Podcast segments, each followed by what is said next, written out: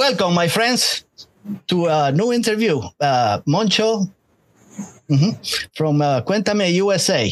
Uh, we're going to have a very special conversation or mm, interview, whatever you want to call it. And it has nothing to do with me. It's regarding this uh, beautiful, uh, we can say a great band uh, from Washington, D.C., the capital. This is for the people in Spain. They don't know where Washington D.C. They probably know where it is. So forget it. Uh, there you. Uh, it's a uh, from Washington D.C. It's a dark uh, wave, uh, dreamy, gothic, and more band. And today we have three of the four members, if I'm not mistaken. Right. That's right. So we're gonna speak with. Uh, we got um, Rebecca Feng, right? in the- Mhm. Right. And then we got uh, Brian Wolf. Uh, that's me. And then we have uh, Tim Phillips, That's me. Yeah. the synth player. I didn't say about uh, Rebecca. She, she's a vocalist and plays the violin. I think she plays the piano, but she doesn't want to show it, so she plays the violin. And then we have uh, the other vocalist is uh, Brian Wolf, and also plays the guitar. Mhm. Does a great job. So uh, we have uh, the three of them. You know, Sunday is a beautiful uh, evening, and uh, I don't understand why they're here. They should be able to be in the park riding a bicycle or something, but they're here. Okay. So, uh, how are you guys? Tell me. I believe you were practicing or you were going to practice. Tell me just to start, you know. Tell me. Uh, I'm doing great. They were just setting up cables just now, so they're in the cable management mode Yeah. state of mind. Working through some technical stuff, some technical problems. yeah, we're not encountering too many difficulties right now, aren't you? It's a part of uh, part of music. Part of music, right? And also, we're driving nine hours to go play this festival, so you know we want to think of you know every possible point of failure and be ready for it. You know, Right. because we don't want to be helpless when we're in Louisville. right. They know what they're doing, you know. They've been playing for a while. I, so um, we're going to start with, uh, I don't know, maybe Rebecca. Rebecca. Okay. Uh, uh, you are a trained violinist and uh, you do you were very young you went to i don't know if you went to the conservatory of music or Oh, no. classical music uh, how how did, did you start playing a violin any family members playing violin Nope. In fact, um, my dad wouldn't buy me a violin. And when I was six, I actually really wanted a violin because I listened to this piece of um, uh, some someone gave me a cassette tape that had the divorce. I, never know how to pronounce this. Dvorak's violin. Um, I forgot which piece it was. F major. Anyways, you know the one that's really funny but emotional at the same time. So I definitely remember there was a moment when I heard that. I was like, wow, I need to play the violin. And then it took me many years to convince my dad to buy me a. Violin. So that was the origin story. But I had a baby piano when I was four, so just always loved musical instruments. I think my first toy was a little truck, and my second toy was that baby piano. Um, so um, I've just always loved musical instruments, and I play the piano too, and I play the cello. And um, I eventually, when I retire, I hope to have a music room full of instruments, and I really want to buy a harp one day. you want to have a school to teach uh, other people uh, like training uh, how to play uh, like a open like uh, some kind of uh, ah, I, I was going to ask you also also the, you're the vocalist but do you have any vocal uh, do you have any vocal coaches or training or it was uh, you, you learn just by yourself because you do a beautiful jobs with Oh, your thanks. vocals Two of us took some classes, but that was it. Mm. Well from a truck to a piano it's a big difference let me tell you But you're still yet to drive a truck, so That's true. that's still one of dreams. One day, one day she'll drive a truck. Well, I want to fly a plane. I took one pilot lesson and um, really loved. Mm. A truck driver is okay. If you have like a CDL license, you can carry all your instruments and everything in the trailer and you drive it. Oh, Yeah, that would be good for the band. Right. They will be very happy if you could do that. Yeah. uh, let me uh, explain to this. Uh, I found out about the two members. I don't know much about uh, Tim, but uh, I know the two of them are neuroscientists. Like I know what they are. Neuroscientists. I know they. I know they studied the brain structures. I don't know. And it's chemistry, maybe. I don't know. I don't know much about that. Very close. Very close. You know, I I, I have no much uh, knowledge about it, but they I don't know. I guess they're raising the level of my uh, channel just by being here to neuroscience. Uh-huh. You know. So, uh, do you guys work for the government? I, I read, but I'm I might be mistaken. So I just want to ask you: Do you guys uh, do you work in a laboratory in an office? Where do you guys work? So we work at the National Institutes of Health. Oh, okay. federal officers. Let's just leave it at that. Like that. But nothing we say is the official position of the U.S. government. Yeah, we don't represent the government at the No, no, moment. no, no, no deep government agency around here. Nothing to do with those. Uh, that, for the loonies, is forget it. There's not, nothing to do with that. I'm pretty sure. Um, so, um, Brian, you play the guitar. I don't know. I don't think you started that young to play the guitar. Was wasn't music uh, when you were a little, you know, like a teenager? Was music in your radar, or you just loved listening to music, but you never had the the will to uh, want to learn how to play an instrument and be in a band? Nothing like that when you were younger. Yeah, I mean that's basically right. You know, growing up as a kid, I always liked music uh, a lot, but I don't know why. I'm just kind of inertia, I guess. I never really picked up an instrument and learned how to play, and was always too shy to sing and stuff. Uh, but when I was 19, I think I finally picked up a guitar, and that was actually a big turning point in my life. I think when I started playing music, it really inspired me a lot. Um, so I played a lot and, and learned quickly and started playing in bands and stuff. So, uh, yeah. Yeah. But I never took any lessons or anything. Self taught. Guys, these guys are smart. I I, I, I tried playing guitar I, I, for many years. I just left. I said maybe I should play tennis. It's much better for me. But you have a keyboard in your office. Yeah, I see something there. yeah, I got a keyboard, but that's for my daughter. Uh, Oh, I just put it that I don't play anything. I just pretend. I'm I'm not a fake. Um, this is decoration for me. I try all the instruments, but I am really bad at them. So, but you clearly have good taste in music. uh, of course, I'm talking to you. I know how to choose my bands. At least I That's right. That's your talent. Yeah, I must be talented about that. How about, how about you, Tim? You you are like a big addition to the band. I know you were. They were as soon as you got in, they said, "This is the band. He cannot Yeah. leave." Uh, yeah, I guess uh, I've always played keyboards and synths, and uh, I guess ever since I was a teen, and, and before that, I was. Uh, I certainly I saw videos of uh, live bands on MTV, like Duran Duran was my one of those bands. I remembered seeing Nick Rhodes behind his keyboards on stage. He had, he was surrounded by keyboards and computers. Uh, and I thought that looked awesome, and that's why I always wanted to kind of get into keyboards. I never took lessons or anything. I just started to learn songs and got a you know got like a family keyboard at home to play around on, and then and then I once I discovered the Cure.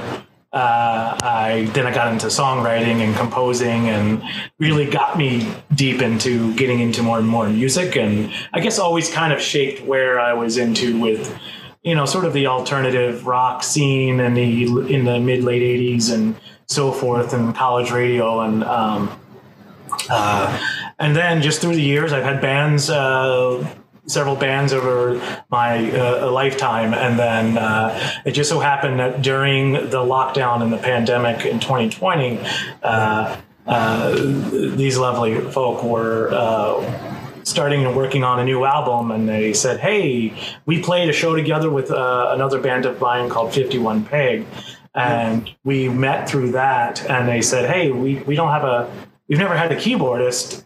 Would you want to join and and finish the record with us?" So I guess that was really kind of I had had some free time during during the lockdown, so uh, we Yeah, just changed had- everything online for a long time, and we just we worked on the album together, and that's the the album Vampyre album, which is uh, which is Uh, I, I almost since I want to be sincere. I think for me it's the best of the. Thank you. I always do that, you know. I, I I'm gonna say all the three I love, but you know, the, the Vampyre album is the one that made me call you.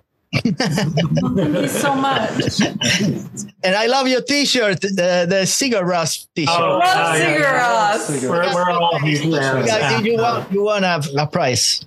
I'll send you Yeah. something later. we we are big fans and, and influence and uh, you know I know we didn't really necessarily I, I mentioned Duran Duran and The Cure but I think uh, one of the one of the great things uh, when I was joining the band and talking about joining is that we found we had a lot of similar uh, influences and and coming from the sort of the same I guess the the same uh, I guess the same background of music that we like, you know, Pink Floyd and some of the, and then Sigur Rós and like some bands where uh, it's a little more drawn out, a little more atmospheric and ethereal, and you know that certainly shows up, we think, in the in the album. Yeah, yeah, yeah, yeah. I uh, I believe Pink Floyd. I, I hear some in some of those uh, songs you play a little Pink Floyd, like me early Pink Floyd, maybe. I don't know. I love Pink Floyd. Yeah, That was a big inspiration to play guitar for me was Dave Gilmour. yeah, Still Gilmour.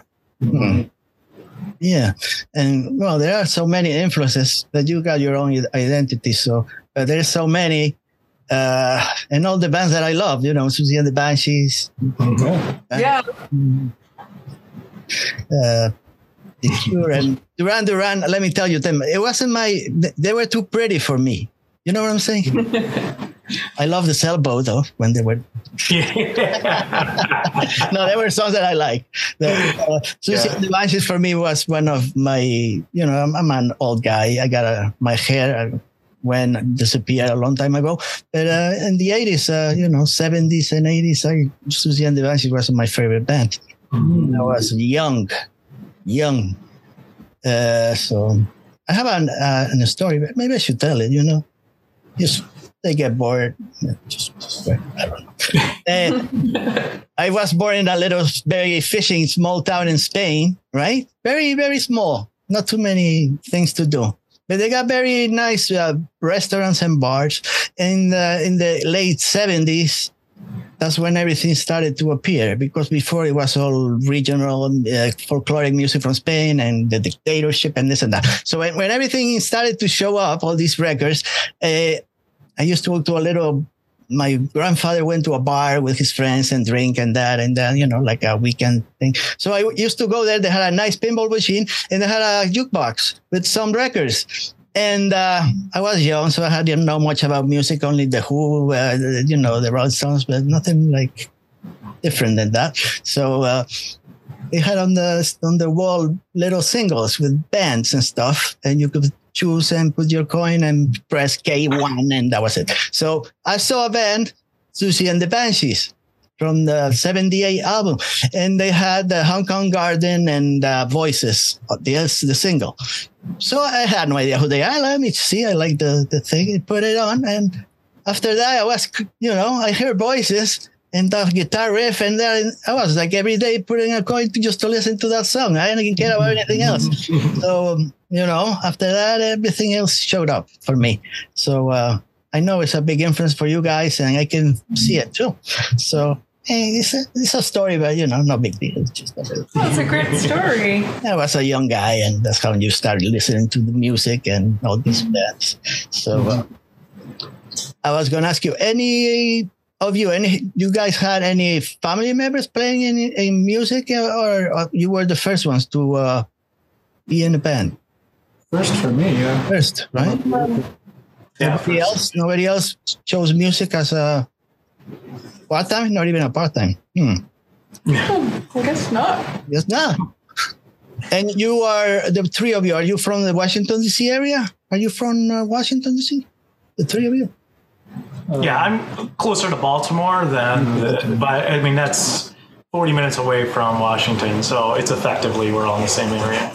Yeah, we're in the what's called the DC metro area. Yeah. So we're actually technically in Maryland, but um, you know, there's the DC city itself, and then there are all these suburbs. We're in the Kensington suburb, if anyone knows what that is. I know. I know. I was there. Oh, okay, cool. Yeah. And our drummer lives in Alexandria.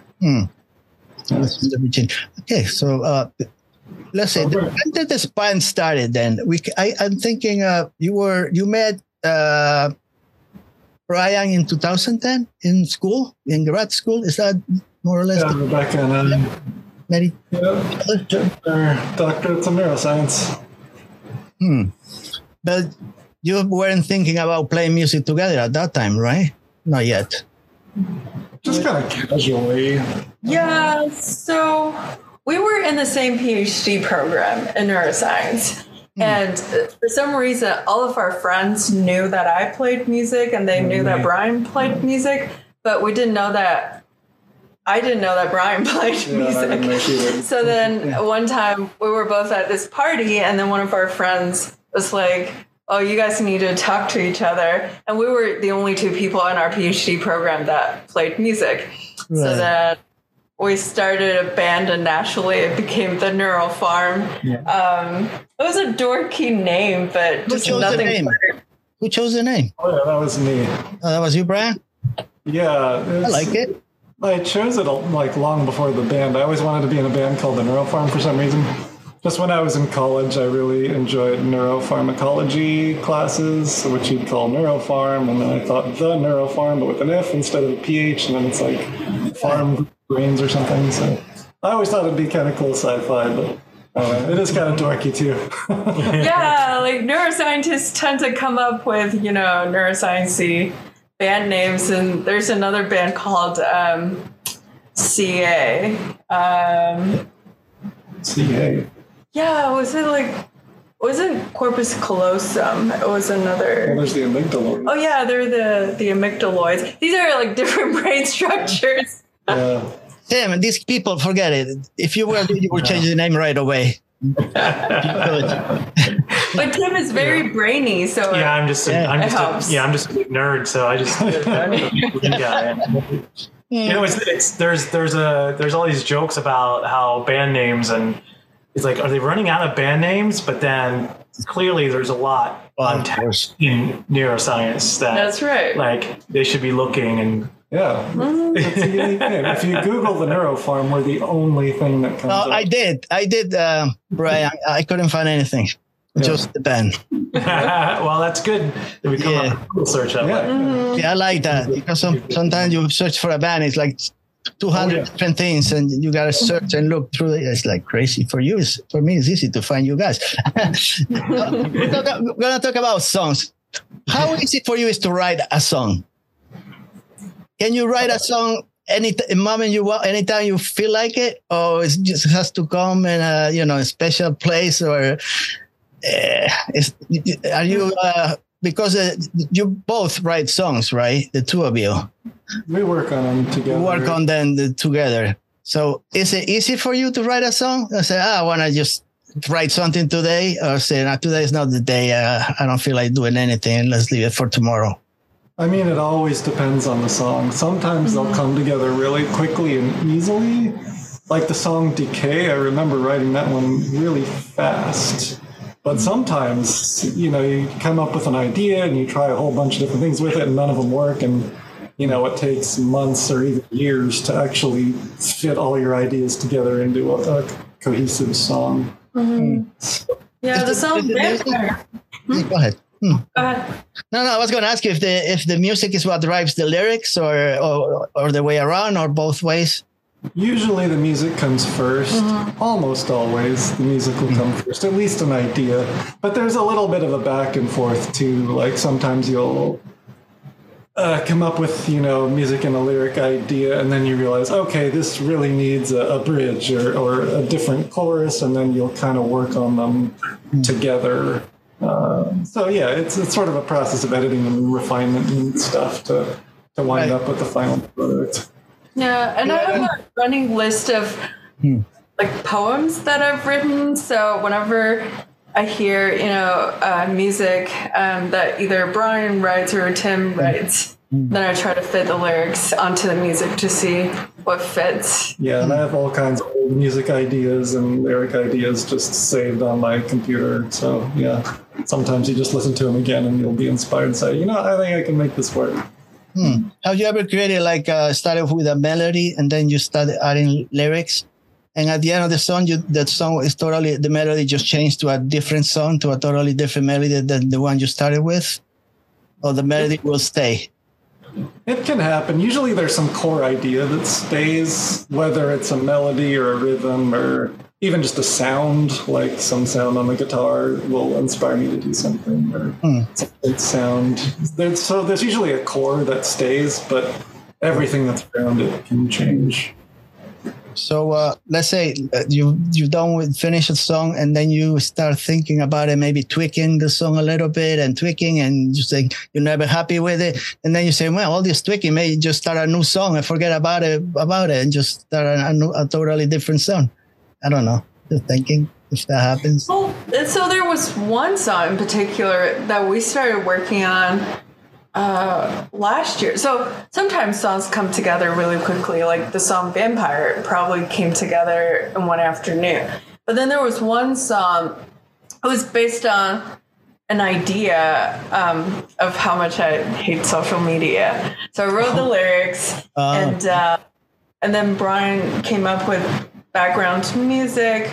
And then we weren't very happy with it, and we kept tweaking it, and we kind of left it alone for a while. And then I think a few months ago, when I dug, when we d- dug it up and um, came up with a different melody, actually Yeah, I think I changed the music and then you changed the melody on top of that, and it turned into a very different song, much Yeah. song. Yeah. And then once Tim adds his thing, it's going to be yet another song. yeah. Yeah, I try not to mangle anything they've done. Uh, I, I try to, you know, just uh, support and enhance uh, where I feel like you can use it. But you know, between the two of them, with you know their songs and writing, and and you know, Vampyre is a great example. The album Vampyre, um, the songs on that were generally. Um, I think half of them, you guys were already playing them live Right, in yeah. some form Yeah. or other. Yeah. Uh, and then there was another five that you had the, the songs and the basic structures Yeah, the there, but the music it, it, there was there was a skeleton or of, of, of the songs were there, and then uh, I was able to go through and then just sort of pack some meat on some of those and then some some you know put some meat on the bones and then uh, take the songs you guys were doing live and then maybe you know we we collaborated a bit and tweaked some things but the songs were kind of were generally there Yeah. and um, but the the new things that we're working on since then I guess since I've joined where the songs weren't already written in advance we've kind of did a different path of um, you know, just like Brian and you know, talking about like he has you know folders of ideas uh, musically and lyrically. I had musical ideas and I shared with them and said, hey, pick any of these if you want to use them. Let's let's build a song out of any of these because I just I don't write lyrics or sing to save my life, so I have to you know. I, I kick it to these. I trust the, the two of them to to uh, to put some words and melodies and and um, structure to to uh, my half baked ideas. So it, it works out. We we Works uh, out really well. Yeah. yeah. Really well. So, what could you say is the main uh, thread in your uh, songs? What's the main theme about most of your songs? What do you write about? What themes? So the Vampyre album, there's a whole vampire mythology and anthology. Begins with the first biblical vampire, and Fine. It's a love story, and there's a revolution, um, and the overthrowing of old power embedded in that album. So that is a whole story. So the next album, actually, um, we're sort of leaning into the neuroscience aspect. So the songs are actually going to be about um, different kinds of human conditions and specifically mental disorders. Hmm, which very common. Yeah. so we read about, you know, everything. I was going to ask you about the Bible and stuff. Uh, like, I don't know if you're saying you stated I don't know vampirism is like a, a, a curse dating back from the Cain. The Mm. I- is this something that you believe? Something that is in your I don't know. I don't know how to say how to explain. It's something. Yeah. It's some, is this something that you believe? What you talk about on, in your songs, or is something that you just it's a story in your head that you just make up, or or just it's a mixture of both things of something that you believe and something that you just stretch it out a little bit and make it dreamy and dramatic. I don't know. Yeah, I mean it's it's the vampire album. It was all kind of stories we came up with, just like anyone writing a, a book or something would come up with a story. But in those characters in the story and the themes of the story, they come from things you felt. Hmm. You know. Um, so I don't know what a good example is. Like, um, you know, Decay is about being frustrated with just the lack of power to to to cause change and uh, that's i mean anyone can relate to that you know? Even the most powerful people in the world can relate to that. So mm, even though the characters aren't real in any way there's there's that core thread that that is something i can do When you are on stage, do uh, do you play uh, all the songs from that album, or some are very hard to replicate? Some are I think, right? yeah. Yeah, and We play most. Most. We- most of Vampyre. We play most of the songs on there. Uh, there's a few we we, we we gravitate towards more uh, yeah for sure to the ones that are a little more we feel like are singles or the ones that Right. for live performance just tend to connect better with an audience and and uh, so you know a lot of the songs like Decay and even Vampyre and Midnight Confession and Massacre. Midnight Massacre like those four songs I would say are the core songs that we probably include in every set we play set, yeah. and then we you know songs like Purity or Mastermind and even King we've added and and we'll play those as well as and then we have some new and now we're starting to now include the new songs that no one's heard unless they've seen us play live recently. recently. Yeah. Yes. Yeah, I listened to I think the three uh, uh, full uh, LP albums you put out. The first one was Ghost, 2014, I think it was, right? 2000 Ghosts, yeah it was a long time am I Yeah, that was more like us playing around. It wasn't Right. even a real band. Mhm. You know, I, Yeah. I listened to it. Yeah. I, I enjoy listening to it, but there is a big difference between that album and the other two, especially the last one. I guess I, I could say, Oh yeah. Now we're real bands. yeah, the first album is like uh, the music uh, palette wasn't was a little limited. I could say, right? I don't- That's the right. Yeah, Yeah. for sure. And I mean, I, I produced all the albums, and I did not know what I was doing with Ghosts. I was still very much learning how to make an album at that time. So Yeah, yeah, but I I like I enjoyed the album. Um, cool. this, the the second album you put out was The Descent in 2019. That's also a, a concept album, uh, right? The the Descent. Yeah, It's a story. Yeah. That was about the descent of um, civility into chaos. And I think that was inspired by the uh, Egyptian revolution, right? that's one of the songs. There was a lot of revolution. There was a whole, uh, you know, uh, what's the word? Arab Spring was going on, and then Trump was, you know, getting his campaign The into dissent. gear. And there was a lot of, you know, instability and stuff in the world. So that uh, that was all feeding into That that. okay, the Arab Spring went dead. Nothing happened. I was very hopeful for that, but I guess Yeah. no.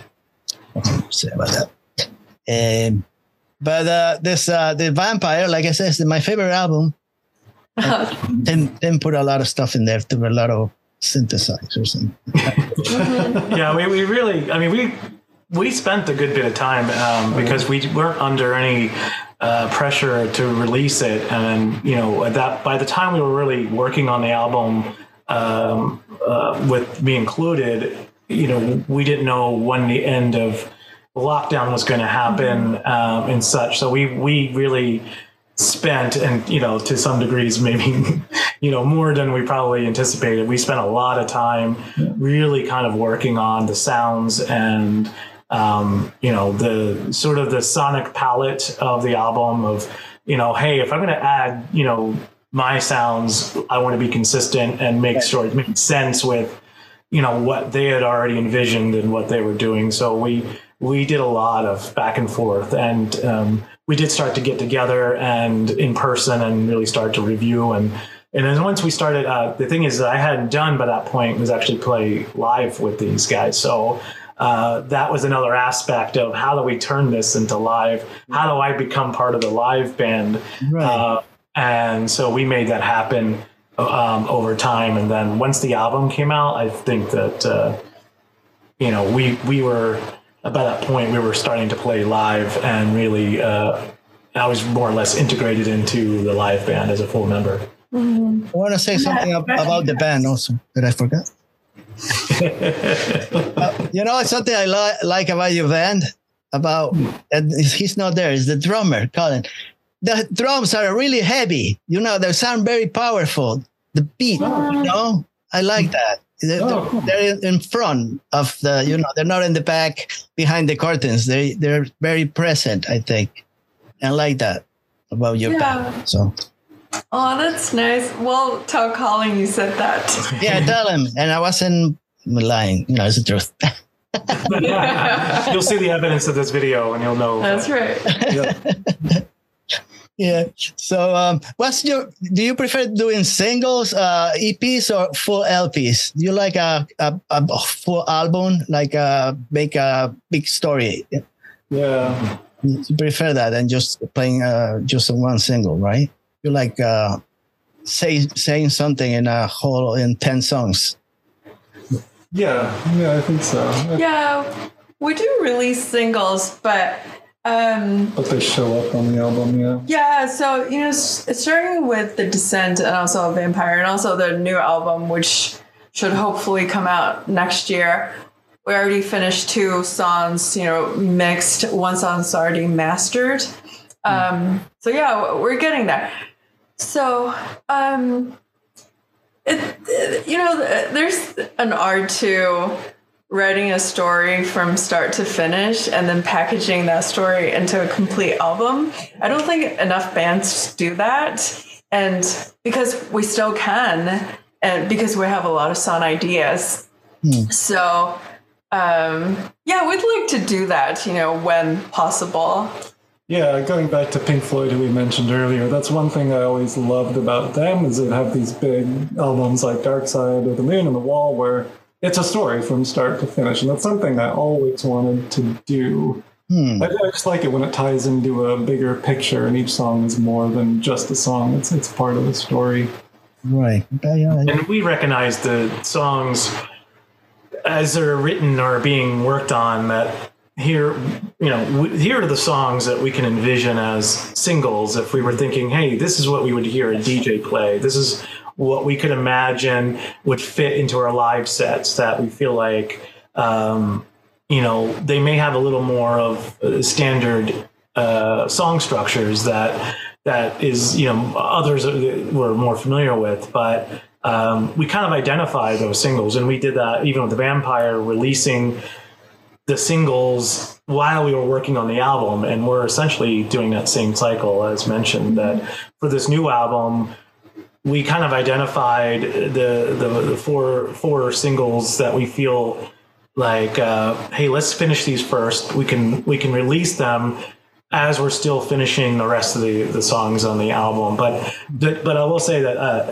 the album is essentially written. The the album itself the songs are all there. It's we're in that stage kind of like when I was joining uh, the group during Vampyre where like uh, you know half the songs are really well formed and pretty much you know in demo states but they're they're done. They're complete songs. It's we're just retracking and tweaking the mixes but and then we have half the album that we just there's more production work that needs to come but the structures the songs are there. You know we we have um, you know 10 to 11 songs Oh. that are ready to go for this album. So it's it's like we're now just focusing on um, you know just kind of doing the final uh, re-recordings and tracking and mixing of these Hmm. I Yeah, have, the concept album's kind of nice too as a writer because it kind of gives you uh, motivation for the next song. Like you'll see kind of a gap in the story. You'll see, okay, we need to, to tackle this aspect of the story that's kind of that's missing, and so it really motivates you to get writing on the next song rather than having to come up with some new idea from scratch. You're kind of filling in filling in holes in the story.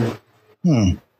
I was going to ask you how how did you fall into the gothic scene in Washington D.C. Because your influences are more like uh, I don't know post punk. Uh, I don't know like uh, Joy Division or like I mentioned before, Siouxsie and the Banshees, Pink Floyd.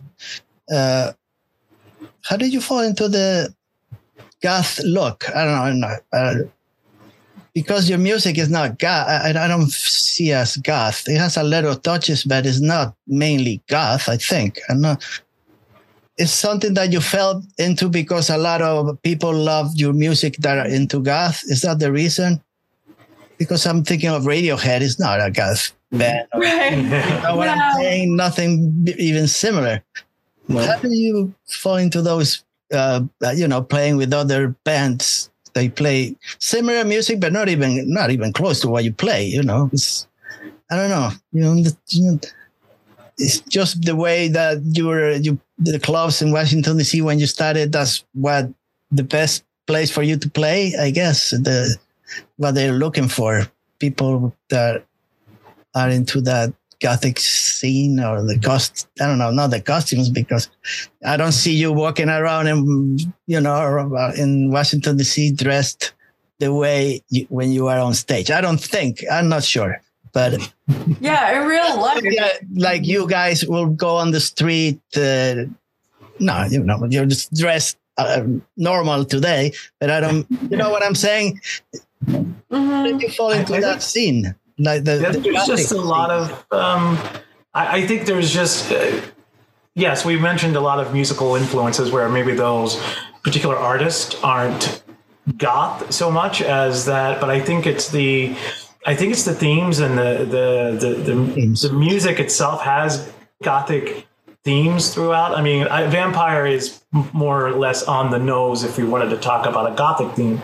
Uh, but I think the um, the appeal of that is that uh, the the sum of all those influences and then what we're putting and uh, on the record, uh, I think that just seems to fit right into. I would say it's definitely more into that late 80s alternative. Like again we could talk about Siouxsie and the cure and and and you know artist and, and there's definitely you know there's darker music influences in there but um we, we never come out and say we're we're a goth band but i think that the the gothic scene has been very open and accepting of what we're doing. And and we have a lot of friends uh, in uh, an artist that are performing that are maybe more traditional goth um, but uh, we you know we're just doing the music that we enjoy and it just right. it just if you're going to put a category on it that's just where gothic rock tends to be the category for us and it's just nothing you know I've, no, nothing wrong with that. I mean nothing wrong with it i love a lot of that. I love i love a lot of gothic rock. Um, Right. No. it's just that we're we don't think of ourselves and try Right. to push the music to that way. Right. um, ju- Uh, you know, uh, this new album, for, as an example, is that um, you know, Vampyre, just again based on the obvious themes of it. Hmm. And being more gothic themed, even the sound designs and the things, a little more organs and cathedral, and you know, a little more dramatic in that gothic uh, sort of, you know, think of a, you know, gothic rock rock opera sense of that's what the album is, the story. But then, uh, you know, the, the the new album that we're doing, it's still us. We're still doing the music and. But it's it's actually like well, we don't have to use organs and so much like it actually gives us a little freedom, but we still feel that right you know, you mentioned post punk, like very much that sort of, you know, vibe. We still that's just that's just in all of us that it's going to come out no matter what we do. Um, but no, not to overtly say we're doing gothic rock albums. I mean, like you don't decide. Like, oh, we- we got to do a goth song. It's not not Yeah, right. something you Right, yeah. right. Yeah. And, and there's a lot of bands and artists that that you know they have a lane and they like that lane. Right. Uh, I guess we just you know we don't necessarily stick into the lane of that. No, Just the way you love doing. You just do what you like doing. You you, you love Yeah. music. You want to do it. You want to rip I it. mean, you know the Yeah. the guitars and the vocals uh, and and things that are very in, in the synth heavy stuff. That's there's a lot of elements that are certainly going to be in the goth rock uh, arena, but uh, I don't think we've ever gone into it saying Yeah. let's let's write the next goth rock song and and uh, Hmm. You know it's uh, I don't know. Vampyre's definitely there's a lot more dramatic pieces on that album that, but it's because it's a story and it, serves the story of what it is and and, the, and the lyrics and, and I think. Uh, you know, we're going to see with the new with the new with the new album and things coming in the future. It's going to be, uh, you know, it's it's going to be us. You're going to recognize, you know, obviously the voices of these two is a Yeah, huge, they're, they're huge very. part of it. Yeah, I I could listen to you guys and I know who you are because of your voice and the way you sing. You know, there is no mistake when I listen to your band. Uh, but uh, like you said, I, I think I was listening to some goth French band, and I think your, the Neuro Farm came up after listening to it. So I don't know. Yeah, I was listening to something in Spotify, some French uh, goth band, and when it was done, uh, your band came up. Oh, that's right. cool. Yeah, yeah, yeah. Just let you know. That's, what- that's how I found out about you guys. Oh. Yeah. Oh. Like the, the you're from, they're not from France. I mean, look, there's far there's far worse genres and and artists that we we would be related to, but that doesn't wouldn't make sense. So yeah, that's that's great. yeah. Who's the most uh, risk uh, taker of the band? The one that's not afraid of doing things or coming up with ideas and being uh, very, uh, you know, like this is my idea. I want to do it. Or there is no such a thing.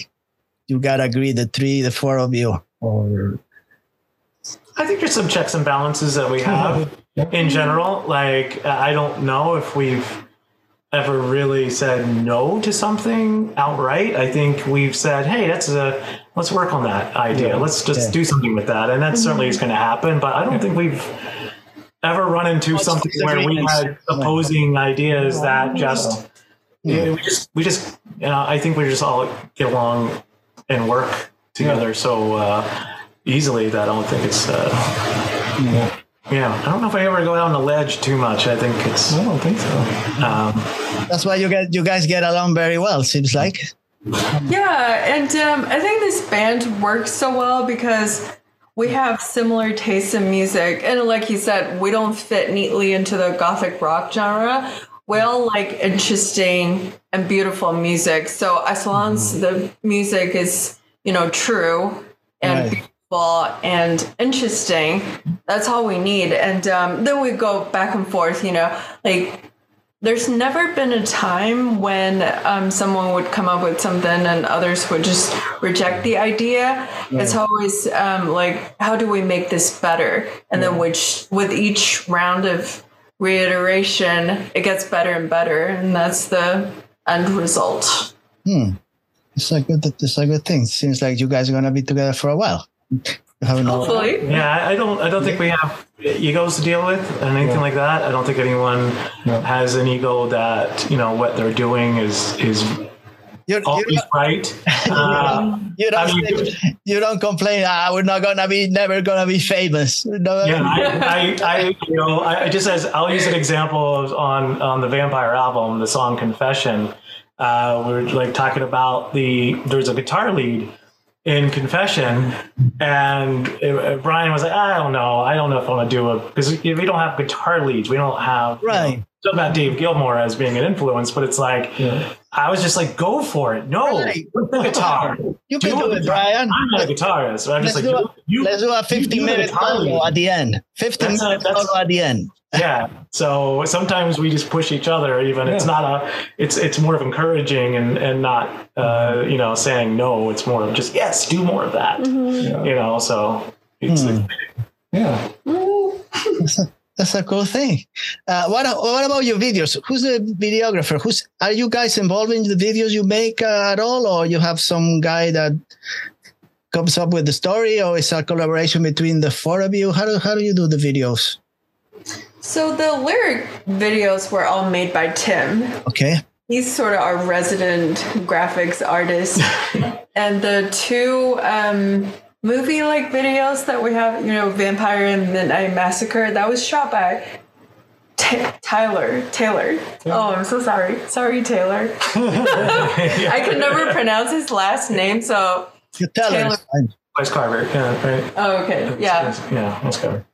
Uh, Yeah. He's yeah, he, he's uh, uh, I don't know how do we find him, but uh, Through Alchemical Records. oh okay, yeah, we, we found we found uh, we found Taylor and uh, we just said, hey, you're you've done videos. He's done. He had a reel of videos he's done for other bands, and uh, you know we came up with a loose story because again with vamp- the Vampyre videos specifically there was a story behind them. So we just had a basic story but we just wanted really visuals uh, to put together for that. And uh, we did uh, uh, Vampyre first as a as an actual video. The, that's the first full video we did off of the Vampyre album.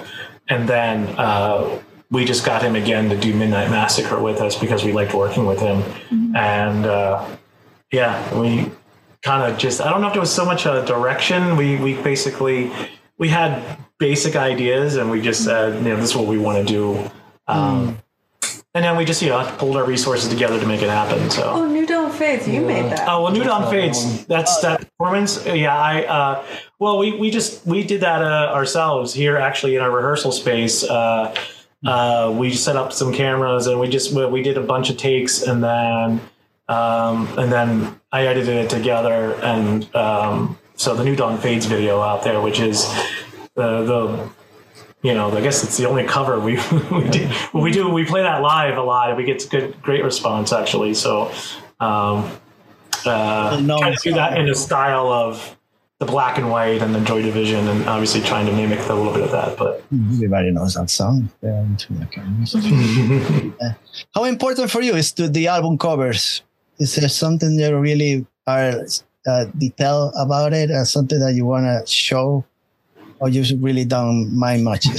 Also, Um, I think I think it, it the the funny thing with Vampyre, that album cover itself, uh, it sort of happened by accident because we released Midnight Massacre as a first single, and I created a lyric video for it. And in the lyric video, I was using a lot of footage of things and making things look like, you know, there was just blood and coming in and out. And then I had that overlaid a photo of us, which was our first official Ah. photo that we took of the four of us since I had joined the band. It was like it was I think it was in October of that uh, 2020 we took that photo and then when we released the single I had this lyric video and I was like oh that looks cool when it, the blood is coming over the photo and then it just it was one of those it just kind of like became a theme. Then every lyric video we did we used the same photo but then had a different color and a different thing on that we were going with you know uh, the you know purple for decay and then purity was blue and uh, confession was like another sort of uh, what did we use for that? I guess it was a little I'm trying to remember. anyway, but but either way, uh, when it came time to do the the actual album artwork, it was just like, wow, that looks really cool, and then that incorporated throughout the the CD art and the album art and everything that's inside. Um, and uh, you know, we're we're going through the same thing where we're we're looking at ideas for this next album cover, and that's all I could speak to because prior to me joining, um, somebody else was doing their album covers, so I don't know. Yeah, we commissioned an artist to do our the Descent um, album cover and Ghosts. Uh, that, that's not a great album cover, but that was um, a picture I took at the French embassy, actually, oh really? of all places. yeah, it was an interesting story. They had a fire thrower at one of Oh, the okay. events I attended, so that took a long exposure picture, and that became Usually there's that picture somewhere. No, room. no wonder the French got uh, radio. Oh, you, yeah. you discovered us through the French. Yeah, got it has something, some connection. Some, Some metadata that was in that Yeah. photo that somehow got into the algorithms. uh, should I listen to uh, 51 Peg, Tim? Is it I would, I would say go for it. Yeah, 51 peg. I Uh, have to so listen? I, I haven't listened to it. They're, yeah, we're a little more, uh, I guess I would say more industrial rock. I would say it's a little heavier, uh, you know, maybe more like a Nine Inch Nails uh, Yeah. meets. But we also have Pink Floyd and other influences and things. But it's, uh, uh, we played shows together. We've done several shows Yeah, together. We've done, that. Yeah. We've done one show together since I've joined Neuro Farm, where I played in both bands on, on the same night. So uh, that was fun. And these Uh, people are, are cooler than the other band members from 51 Peg? You you love these guys better or? or Oh no, no, there's no, no. I Say it. love, no. Tell truth. I, love, Tell the I love all my children the same. Okay, they're the same. It's the same family. Long. And I've known. I've known the guys in, in 51 Peg of, uh, a lot longer. I've known them since the late 90s, so I have I have certainly a longer history with those guys. Uh, though I've only I actually joined that band just like these guys. I joined that band after the formation of the band, so uh, I wasn't part of the original lineup. But all the bands I was I was part of the original lineup over the years. Uh, they've all gone away, so I joined other bands when those bands go when they stop. I guess. I'm gonna take a listen to this. Yeah, 51 Peg. Sounds good. Uh, so how is you set up on stage? Do you, does it take a long time for you two guys to put all your gadgets together, like in a show? How long does it take? We've streamlined it pretty well. Yeah, I mean, you know, there's a lot of shows where we get that 15 minute window to set up, and uh, we we certainly have no problems with that. We we have a uh, so we don't have any amps on stage. Um, our drums are um, a, a V drum setup, so it's electronic drums. Right. Uh, we have our own in-ear system on stage. It's we have most of that stuff plugged up already, so we really just set some of our gear on stage and kind of plug in, and we're pretty much ready to go. I mean, there's you know, it's uh between the four of us. I mean, I think we've yeah we've gotten pretty efficient about it. Um, Yeah, we're pretty o- well-oiled machine. organized. You're organized. Yeah, ditching the amps was a really, really good move. I got so tired of carrying giant amps everywhere. Yeah. We're not in a position where we can have like roadies or anything. So so how many guitars do you have, um, Ryan? How many guitars do you usually carry? Couple. Uh, to shows, I just bring the one, but I actually only have one electric and then an acoustic guitar as well. I'm not much of a, a gearhead, really. What about you, uh, Rebecca? One violin? Oh, I have a lot. So, um, let's see. I have one acoustic violin, and I have two electric five-string violins that I use um, for my shows. I used to have another, but I sold it. And I have an acoustic cello, an electric cello, actually two electric cellos, Oh. and yeah, that's about it. And also, I bought a little synth right before Tim joined the band, but then it became pointless since Worth it. Yeah, it was worth it. yeah, he's our synth player, but it's sitting there. and then just for an emergency, if Tim doesn't show up, maybe you can. Yeah, if something happens to Tim, I have a backup plan. but please don't die. No, no, no, no. Yeah, no. Uh, yeah. There. So yeah. I, I was going to ask you, Rebecca, when you're singing, uh, your vocals are very operatic, sometimes, you know, beautiful vocals, a dramatic voice.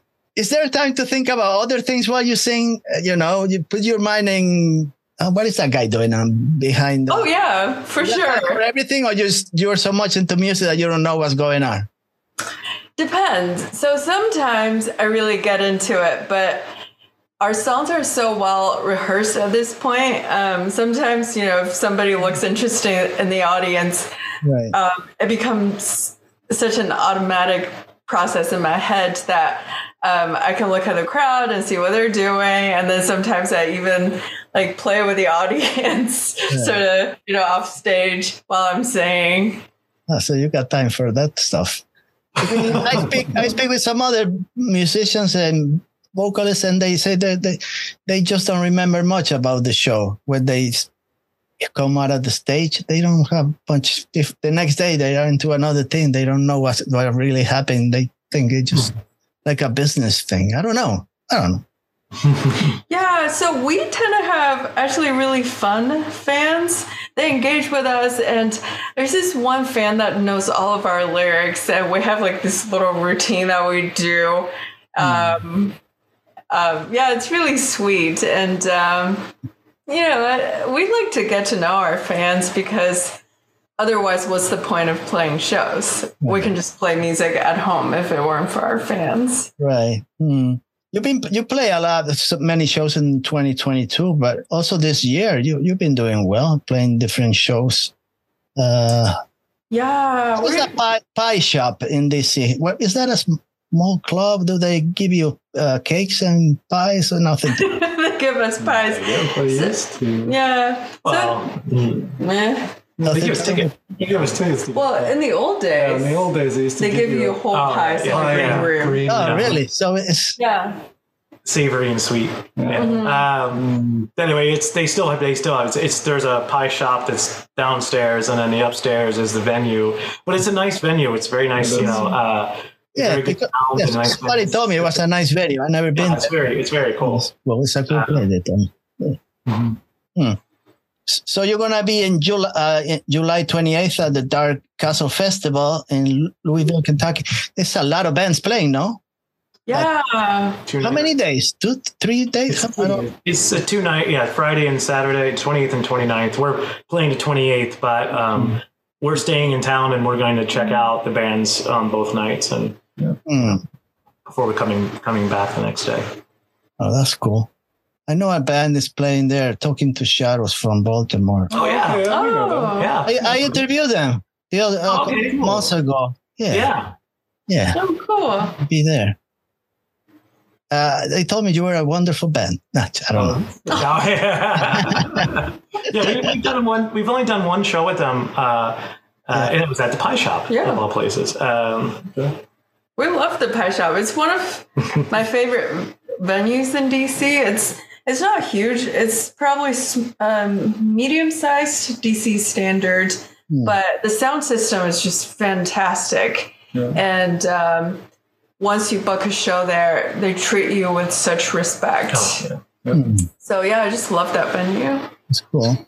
Uh, I have a, a question for you, for the three of you. Uh, I always ask, especially I ask them heavy metal bands, uh, death metal bands. And I'm going to ask the same question to you. You probably, as if you didn't see my interviews, it's, it's good because then you don't, it's going to catch you by surprise. I'm going to name you, I'm going to name four pop artists. And you're going to tell me uh, from one to four, one being the one you like the most, and four the one you like the least. Or this, you, uh, you can also say I don't like any of them. Okay, okay. Okay. so you get from one to four. I'm going to name them. Uh, number one will be Billie Eilish. Number two is going to be Pink. Number three is Lady Gaga. Okay. And number four is going to be Rihanna. And you're going to tell me from one to four which one you like the most or you, you dislike. Billie Eilish, Pink, Lady Gaga, and Rihanna. If you don't like any of them, I got more.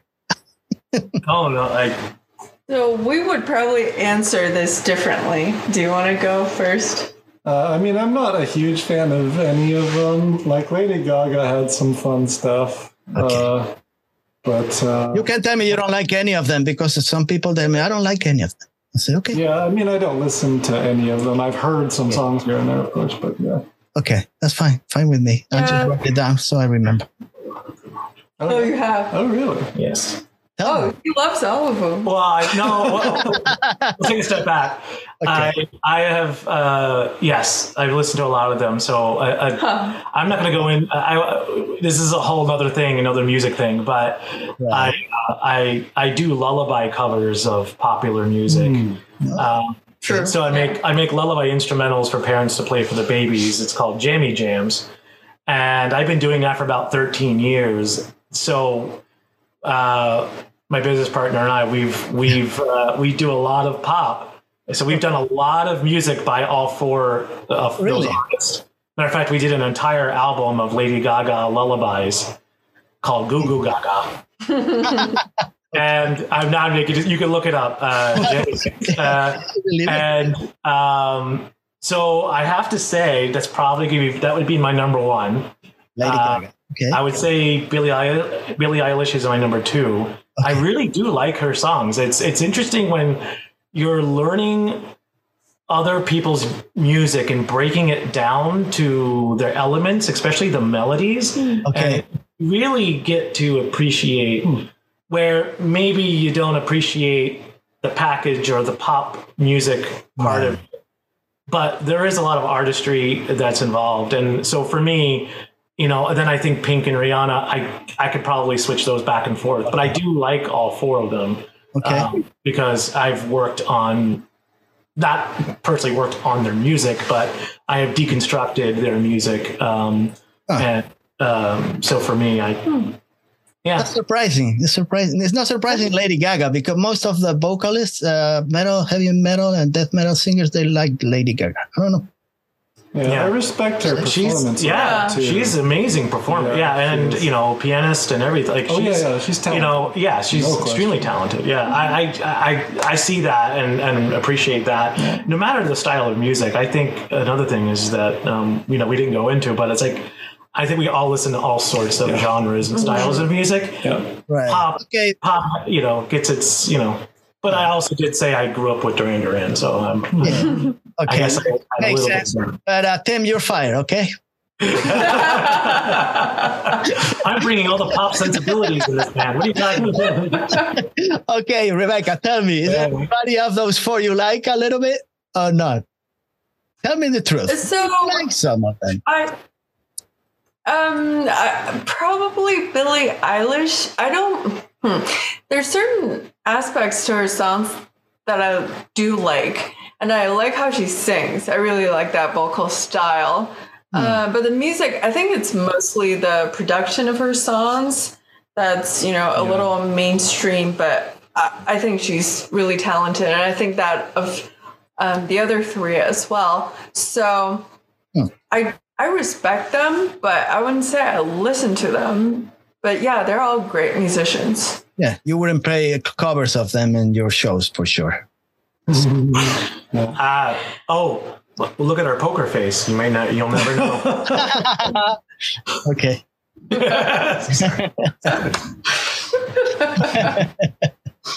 Oh, that's wonderful. Uh, so let me tell you, I really like this band. Uh, usually, I interview a lot of bands. I try to interview a lot of bands, and um, a lot of, uh, to be sincere, a lot of bands I listen one time to their uh, record. I like it, but I don't listen anymore. Just one time, I like the band, and that's it. And look, I go. That Vampyre record is driving me nuts. I've been listening many, many times to that shit while I'm working, while I cut the grass, while I do many things. I I do the, the treadmill. I'm listening to that uh, record. So Yeah, thanks. I like, Well, I like the band. I really enjoy the band. I really do. I, Thanks. I really enjoy the band. It's something, you know, sometimes it goes in and comes out right away. This one stays in for a while, you know. Aw, Yeah. So you. yeah, I like, I like the band. And if the new if the new record they got 10, 11 songs already set up, or the you know, and uh, I guess it's gonna be a good uh, album. It has to be. There won't be I think any it's gonna be better. Better. Okay, even better. If it's better than the last one, it's good. Then it's gonna be beautiful. Yeah.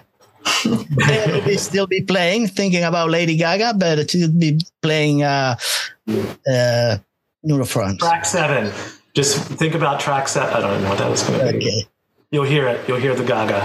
All right. So uh, I really enjoy talking to them. Uh, we could be talking f- about other things. Neuro, I don't know. I don't know anything about neuroscience.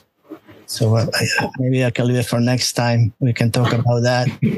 And We could. we could talk about that. Uh, Yeah, I love neuroscience. Well, I think with the next sure album, album, we just keep quiet, don't say anything, just go like this, and that's it. You guys keep talking for a couple hours, and I'll just say yes. well, the next album, since it is going to be a lot more related to neuroscience, I think uh, it would be No. the perfect time to talk about it. yeah, uh, right. right? yeah. That's right. At least I learned something. You know, Our music is beautiful and educational. educational, and the music is very good. I like it. I like it. Thank you. Uh, is there anything you guys like to share uh, about the band or about yourselves? Or is there anything that you have um, that you want to say besides this interview is a piece of mm-mm? Uh, like what perceptions is there any wrong perceptions that people have about you you guys like they think one thing and you are totally different it's like oh, you encounter people that have a the wrong idea about you I'm I'm a I'm a big cat person with my own cat, even though I have a dog sleeping on me and we have dogs. here. I'm a cat person, so I just want to give people the wrong idea. You don't, you don't into. I, I I'm a got dog two, person. I'm a cat. I got two dogs upstairs. Two dogs upstairs. they're they're Oh, what kind of dogs? they're probably they're probably sleeping by now, so Oh, they don't make any noise. I, I don't hear anything. no, such good dogs. Dogs are the best. Mhm. Right? Yeah. I don't know what's what's going on with goth and metal. They like cats more than dogs. I don't understand. Yeah. Dog people. I think it's because if you have a cat, you have you can leave them home, right? I mean, you, you can speak to that, but I had cats too. Yeah. It's much easier to have a nightlife Yeah, if you have true. cats. So when we got dogs, it was definitely like walking into it. We knew that um, it required more effort, but it's so worth it. Hmm. Yeah. Because they, they, they say sometimes, you know, the cats, they, they're, they're very similar. They got their own personality. They're introvert. I don't know. I don't know. Dogs are more friendly, I think. I don't know. I have. Yeah, look at this guy right Yeah. You see, they want love, love, love, love. here. Constant. It's been asleep. Aww. Yeah. But Tim loves his cat. No, cats are okay. I had cats when I was uh, younger, so I went to the to the store and the cat will follow me back and forth. Yeah, I had a cat like that. uh, I just want to say, check uh, the Neuro Farm's YouTube channel. You're gonna find a lot of videos, nice videos, nice music, and if you go to Bandcamp, I think you can find merchandise also about the band, some Yeah. cool T-shirts and uh, some uh, cassettes. I think also they got cassettes got stickers, posters. posters, dogs for sale. They got it. no, band, Bandcamp is the best uh, place to find about uh, you know about the band. I guess no, what's the best? Somebody that doesn't know much about the Neuro Farm. Uh, Yeah. What they what do you think they should do? Go to the Bandcamp first? Go to YouTube? Go to Spotify or one of those crazy places? What do you think? Any of them. Spotify, everything's on Spotify, and Bandcamp has everything. Um, but a lot of people like using Spotify, but all of our merch, also designed by Tim, um, are on Bandcamp. And then we're on all the socials. Yeah. Yes. yeah, any streaming service, you know, whether it's you know Apple Music, Amazon Music, um, any any of those streaming services, we have all our albums on there. Yeah, I like that three, uh, the Neuro Three logo T-shirt. Yes, it's, Okay. it's a nice T-shirt. No, thanks. Cool. Yeah. So we could uh, tell people to buy it. You know, you look cool. You can wear the Sigur Rós T-shirt, but you can wear also the the Neuro Farm T-shirt. yes. uh, I really enjoy talking to the Neuro Farm. It's a great band. I like the guitar. I like her the way she sings and plays the violin. And uh, Tim, which is a great addition to the band. I'm there. He has no plans of leaving anytime soon. So a good thing. Don't go away. And we got the nice, uh, we got uh, the drummer, which he's gonna be uh, present next time because he's Yeah. so, and that makes a big, uh, that's the missing piece. The four piece, Mhm. a great band, let me tell you. So, uh, I gotta just you know, thank you all of all of you, the three of you, for uh, showing up on a, Sunday, which is you know beautiful day today. So there was no need to you for show, to show up, but uh, maybe next time if it's a rainy day we can talk again instead of Yeah. yeah. And you tell so me about the new album and about the new projects and stuff. So I just gonna thank you for the opportunity to talk to me, which is I feel important when I talk to people that know more than I do. You know. So Thank you so much. yeah, thank you. yeah, I really appreciate it. And we'll see uh see you next week with a new interview and probably nothing better than this. So it's not gonna get better than this interview. If you want to see the next one, it's fine. But if you just keep up and this is the best I can do. I'm sorry. so see you next week. Thank you. And thanks uh, to the Neuro Farm. Thank you so much. Thank you so much. Take care.